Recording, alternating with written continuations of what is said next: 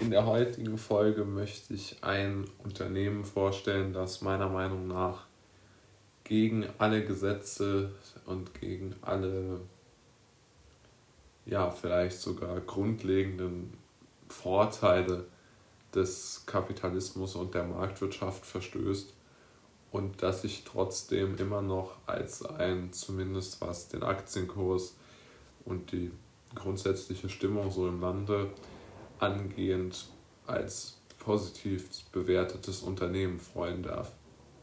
Es handelt sich dabei aus meiner Sicht um den Automobilkonzern BMW, beziehungsweise auch breiter gefasst die BMW Group. Ähm, ich bin fest davon überzeugt, dass die Firma keine große Zukunft haben wird, sondern einem ziemlich schnell laufenden äh, Abklang äh, entgegengeht, äh, weil einfach die Firma aus meiner Sicht ganz grundlegende Dinge in der Vergangenheit falsch gemacht hat. Aber, und das ist noch viel, viel wichtiger, sie die Zukunft, die sie sich selbst schaffen könnten, sich aus meiner Sicht durch unternehmerische bzw. unternehmensführungsmäßige Fehleinschätzungen selbst verbauen. Um mal mit dem ersten Punkt zu beginnen, glaube ich nicht, dass, äh, also ich glaube nicht, dass BMW beispielsweise über ein gutes Recruiting verfügt. Ja, also äh, BMW sollte ja eigentlich darauf bedacht sein, möglichst viele intelligente und wissbegierige und auch irgendwo ja vielleicht auch kämpfende äh, Menschen in ihr Unternehmen hereinzu, äh, hereinzubekommen, aber das Gegenteil ist ja der Fall. Vielmehr arbeiten die ja mit einer gewissen mit einer gewissen Strategie, die sie sich von äh, diversen anderen Plattformen, Unternehmen, aber auch Behörden abgekupfert haben. Nämlich sie betreiben ja ihr Recruiting und ihre Einstellungsprozesse ganz klar nach so einer Art, äh, wie soll man es nennen, nach einer Art Agenda, die sich vor allen Dingen aus dem Beantworten von Fragebögen ableitet. Ja? Also sie äh, haben da so eine Art Fragebogen und äh, in diesem Fragebogen geht es dann darum, äh, erstens mal so eine gewisse, durch kurze Fragen, diese Persönlichkeitsstruktur des Bewerbers festzustellen. Darüber kann man ja noch geteilter Meinung sein, wie sinnvoll oder wie nicht sinnvoll das Ganze ist. Aber, und das ist vermutlich noch der entscheidendere Vorteil oder Nachteil, wie man das auch immer definieren mag, dass sie sich vor allen Dingen damit beschäftigen, dass sie ähm, IQ-Tests machen, ja, und zwar ziemlich wenig subtile IQ-Tests, um dann die Bewerber danach zu ranken, wie intelligent sie sind und wie sehr sie dann dem sogenannten Unternehmensziel Folge leisten können und die das Unternehmen äh, nach vorne bringen können. Ich denke, dass so lässt sich mal die Gesamtkonstellation zusammenfassen, ja, in der sich die BMW äh, befinden. Und ich denke, das ist ja doch sehr reflektierend darauf, wie sich die BMWs entwickeln.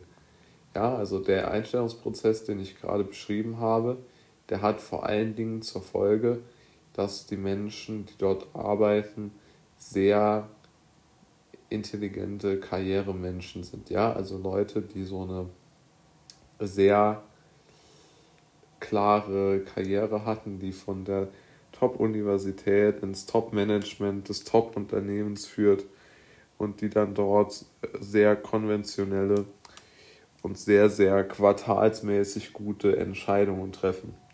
Nur im Long Run gesehen ist halt einfach der, Erfolg von BMW absolut nicht zu erwarten. Denn diese kurzfristige Jagd nach Geld, dass man mit, ähm, mit weißen X3s und schwarzen Zweier Cabrios verdient. Ähm, das wird einem irgendwann meiner Meinung nach das Genick brechen, weil man einfach durch diese Entscheidung, diese Autos so zu bauen, den Kunden verliert, der eigentlich für BMW immer der wichtigste war, nämlich der, der ein spezielles Performance-Auto haben wollte mit speziellen Fahreigenschaften. Und wenn man sich den neuen M4 und M3 anschaut, dann kann man, glaube ich, nicht auf die Idee kommen, dass jetzt besonders viel Geld und Ressourcen in die Designs dieser Autos geflossen sind. Denn der BMW M3 und der BMW M4 haben beide die gleiche Seitentür wie das ähm, Standardmodell, also wie der normale Dreier oder der normale Vierer.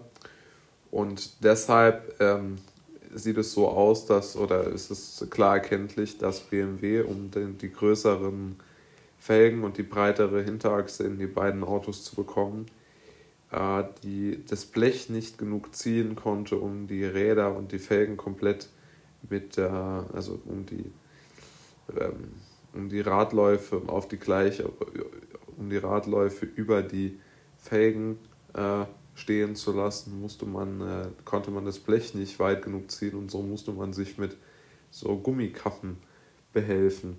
Und diese Gummikappen, die sehr wenig hochwertig aussehen, waren ein, oder sind ein, einfach nur darauf zurückzuführen, dass man keine andere Tür von äh, BMW äh, bauen wollte, weil man einfach das, das Geld, das man mit dem Auto verdienen wollte, möglichst nach oben schrauben soll oder wollte. Und äh, ja, so sieht es in dem Bereich meiner Meinung nach halt einfach aus. Dann, und ich denke, das kann irgendwann nicht mehr funktionieren, weil die Menschen geben da hunderttausende Euro oder sagen wir mal hunderttausend Euro für ein Auto aus und das sollen sie ja mehrmals machen in ihrer Kundenhistorie. Und äh, ich glaube, dass das nicht ähm, damit abgegolten sein kann. Äh,